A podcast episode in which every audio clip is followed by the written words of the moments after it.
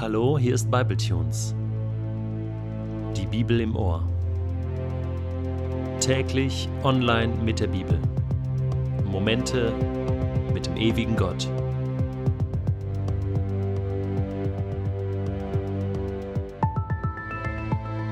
Der heutige Bibletune steht in Matthäus 22, die Verse 1 bis 14 und wird gelesen aus der neuen Genfer Übersetzung. Jesus fuhr fort, ihnen Gleichnisse zu erzählen. Er sagte, mit dem Himmelreich ist es wie mit einem König, der für seinen Sohn das Hochzeitsfest vorbereitet hatte. Er sandte seine Diener aus, um die, die zum Fest eingeladen waren, rufen zu lassen. Doch sie wollten nicht kommen. Daraufhin sandte der König andere Diener aus und ließ den Gästen sagen, ich habe das Festessen zubereiten lassen, die Ochsen und das Mastvieh sind geschlachtet, alles ist bereit, kommt zur Hochzeit. Aber sie kümmerten sich nicht darum, sondern wandten sich ihrer Feldarbeit oder ihren Geschäften zu. Einige jedoch packten die Diener des Königs, misshandelten sie und brachten sie um. Da wurde der König zornig. Er schickte seine Truppen und ließ die Mörder töten und ihre Stadt niederbrennen. Dann sagte er zu seinen Dienern, das Hochzeitsfest ist vorbereitet, aber die Gäste, die ich eingeladen hatte, waren es nicht wert, daran teilzunehmen. Darum geht hinaus auf die Straßen und ladet alle zur Hochzeit ein, die ihr dort antrefft. Die Diener gingen auf die Straßen und holten alle herein, die sie fanden, böse, ebenso wie gute, und der Hochzeitssaal füllte sich mit Gästen. Als der König eintrat, um zu sehen, wer an dem Mahl teilnahm, bemerkte er einen, der kein Festgewand anhatte. Mein Freund, sagte er zu ihm, wie bist du ohne Festgewand hier hereingekommen? Der Mann wusste darauf nichts zu antworten.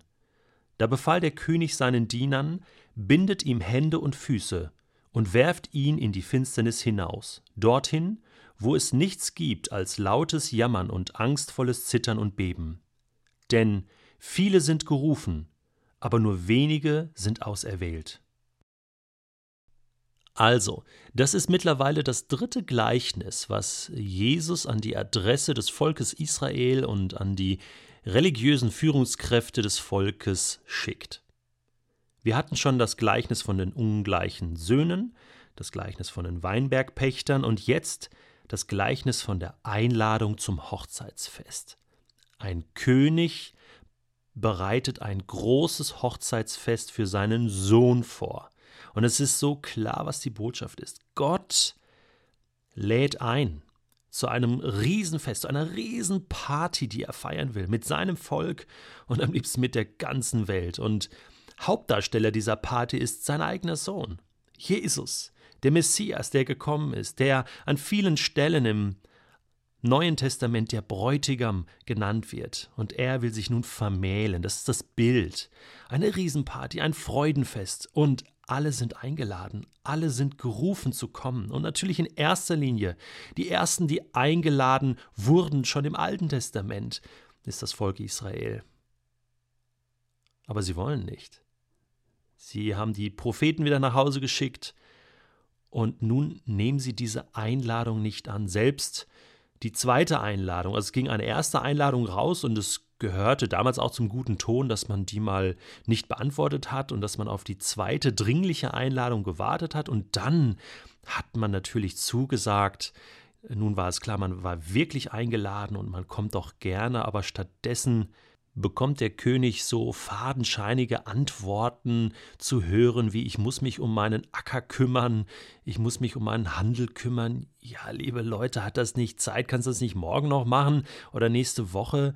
So nach dem Motto, ach, ich, ich, ich muss unbedingt mal wieder meinen Rasen mähen. Also, das ist aber wirklich der arme Rasen, ja. Also, äh, da kann ich doch nicht zu so einer Hochzeit kommen. Also, ich muss mich doch um meinen Rasen kümmern. Ja, ist doch, äh, ja, das wäre so die Ausrede in Deutschland. Oder ich muss doch mein Auto waschen. Ja, guck mal, wie das aussieht. Ja, und äh, kann ich doch nicht zu so einer Hochzeit kommen. Das heißt, also, wenn Menschen sowas sagen, solche Ausflüchte haben, dann muss man sagen, ich glaube, die wollen einfach wirklich definitiv nicht. Und das merkt der König dann auch und sagt, okay, äh, wenn ihr nicht wollt, wenn ihr meinen Sohn ablehnt, und dann steht da noch, sie brachten die Diener um, die Propheten, und sie wollen wirklich nicht, dann lade ich jetzt andere Leute ein.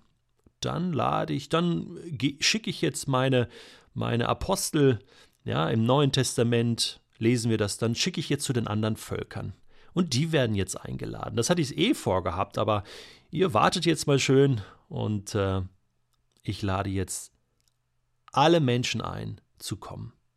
Und das ist genau das, was dann heilsgeschichtlich passiert ist, dass Gott seine Botschafter aussendet in die ganze Welt. Geht hin in die ganze Welt und predigt das Evangelium, diese gute Nachricht, dass ihr alle eingeladen seid, an Gottes Fest, an Gottes Party zu kommen und dabei zu sein. Und ich wünsche mir so sehr, dass egal wo du heute bist, egal wie du dich fühlst, egal was deine Biografie bis jetzt ist, egal was heute oder morgen auf dich zukommt, dass du diese Nachricht hörst denn selbstverständlich will er dich dabei haben und mich auch. Wie kann es dann passieren, dass da jemand ist, der da ohne hochzeitliches Kleid sitzt? Wie, wie kann das passieren? Da müssen wir jetzt schon drüber reden. Ich fand das auch komisch. Wie ist denn der da reingekommen? Ist das möglich, dass jemand da doch nicht eingeladen war? Doch, es waren doch alle eingeladen. Also, das kann doch nicht falsch gelaufen sein, aber anscheinend gibt es ein paar Bedingungen, Gott möchte, dass du, wenn du kommst und bevor du eintrittst in sein Reich, dass du ein neues Kleid bekommst. Und weißt du, das ist in der Bibel immer damit verbunden, dass Gott sagt, ich möchte dir ein neues Leben geben. Und das ist damit verbunden, dass du Altes ablegst und ein neues Kleid bekommst, dass du, dass du ein neues Leben bekommst, dass dir vergeben wird, dass du versöhnt bist mit Gott, das Bild von einem weißen Kleid, was du bekommst. Das ist ein Symbol. Und das hatte diese Person nicht. Die hat sich einfach drunter gemischt, wollte einfach nur so dabei sein, statt wirklich mitzumachen und nachzufolgen und Jesus sein ganzes Leben anzuvertrauen. Ich habe mal Folgendes erlebt, als ich in der Grundschule war. Da hatte ein Mädchen aus unserer Klasse Geburtstag und ich hatte ihr gratuliert und ich fand die auch ganz nett damals. Und bei der Gratulation hatte ich irgendwie den Eindruck, dass sie mich einlädt zu ihrem Geburtstag. Ist komisch, ich bin dann nach Hause und musste noch ein Geschenk organisieren und meine Mutter fragte mich noch, bist du dir wirklich sicher, dass die Jennifer, so hieß sie, dich wirklich eingeladen hat? Ich sagte, ja, ja, hat mich eingeladen und dann bin ich hingefahren am Nachmittag und äh, kam dann dahin und, und habe der Jennifer äh, das Geschenk überreicht und sie schaute mich schon so komisch an und plötzlich merkte ich, ach du liebes bisschen, ich glaube, ich bin gar nicht eingeladen, da waren auch nur Mädchen da und ich war der einzige Junge. Hilfe. Und dann habe ich das realisiert und dann bin ich weggegangen, bin auf mein Fahrrad gestiegen und weggefahren und habe geheult und bin gefahren. So schnell wie möglich wollte ich nach Hause.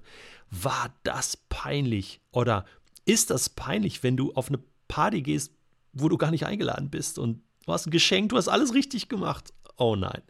Ich habe geheult und dann passierte Folgendes. Plötzlich kam ein Auto und bremste ziemlich scharf äh, vor mir ab und ich kam zum Stehen mit meinem Fahrrad und dann stieg der Vater von diesem Mädchen aus und sah mich an und sagte, Detlef, ähm, warst du nicht gerade da und hast ein Geschenk abgegeben? Ich so, ja, schluchzte ich, ja genau. Und er sagte, du, du bist eingeladen zum Geburtstag. Die Jennifer möchte, dass du kommst. Und dann äh, hat er mein Fahrrad eingepackt und, und, und ich hab, konnte das noch gar nicht fassen. Wir sind dann gefahren und irgendwie war das so ein schönes Gefühl. Ich habe dann eine super Geburtstagsparty erlebt. Äh, als einziger Junge mit äh, 20 Mädchen. Aber es war ein Riesenspaß. Und das ist für mich im Nachhinein, wir sind dann gute Freunde geworden. Jennifer und ich haben uns gut verstanden damals. Ähm, ich habe sie dann auch zu meinem Geburtstag eingeladen. Ich werde das nie mehr vergessen.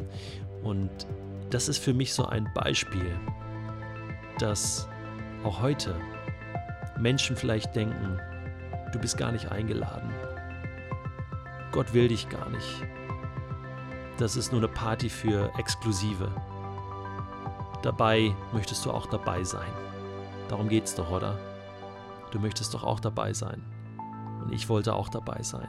Und weißt du, Gott hat alle Türen aufgemacht. Gott lädt dich ein und du darfst kommen. Und bei Gott wirst du nicht erleben, dass du abgelehnt wirst, sondern Du wirst erleben, dass du angenommen wirst.